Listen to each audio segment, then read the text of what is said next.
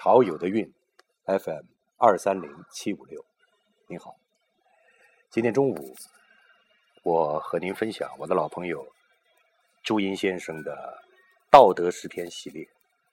他的诗越来越清澈明亮，仿佛突然成了一个非常明白一切的人。我不能说他是高人，高人说出来就不高了。但是呢，他的诗歌有这种直指人心、直入事物本质的这种倾向。我在他的诗的后面写了两句话，作为评论吧，即老老实实写诗。明明白白做人，我认为他做到了。下面和诸位来分享朱英先生的《道德诗章五》。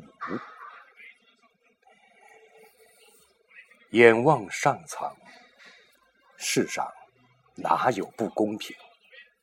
也本无公平二字。春夏秋冬，日夜。交替，只有愚笨的人才发出抱怨和叹息。高人只有一种，人与人的关系只因为思想而不同。我们在无尽的能量场中轮回不息，怎么才能做到？清虚不会少，务实不会多。与其把一切算尽，不如墨守中道，让一切美差与好事从眼前路过。这就是我的好朋友朱英先生的。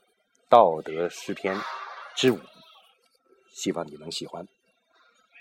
陶友的韵，FM 二三零七五六，就到这里，再见。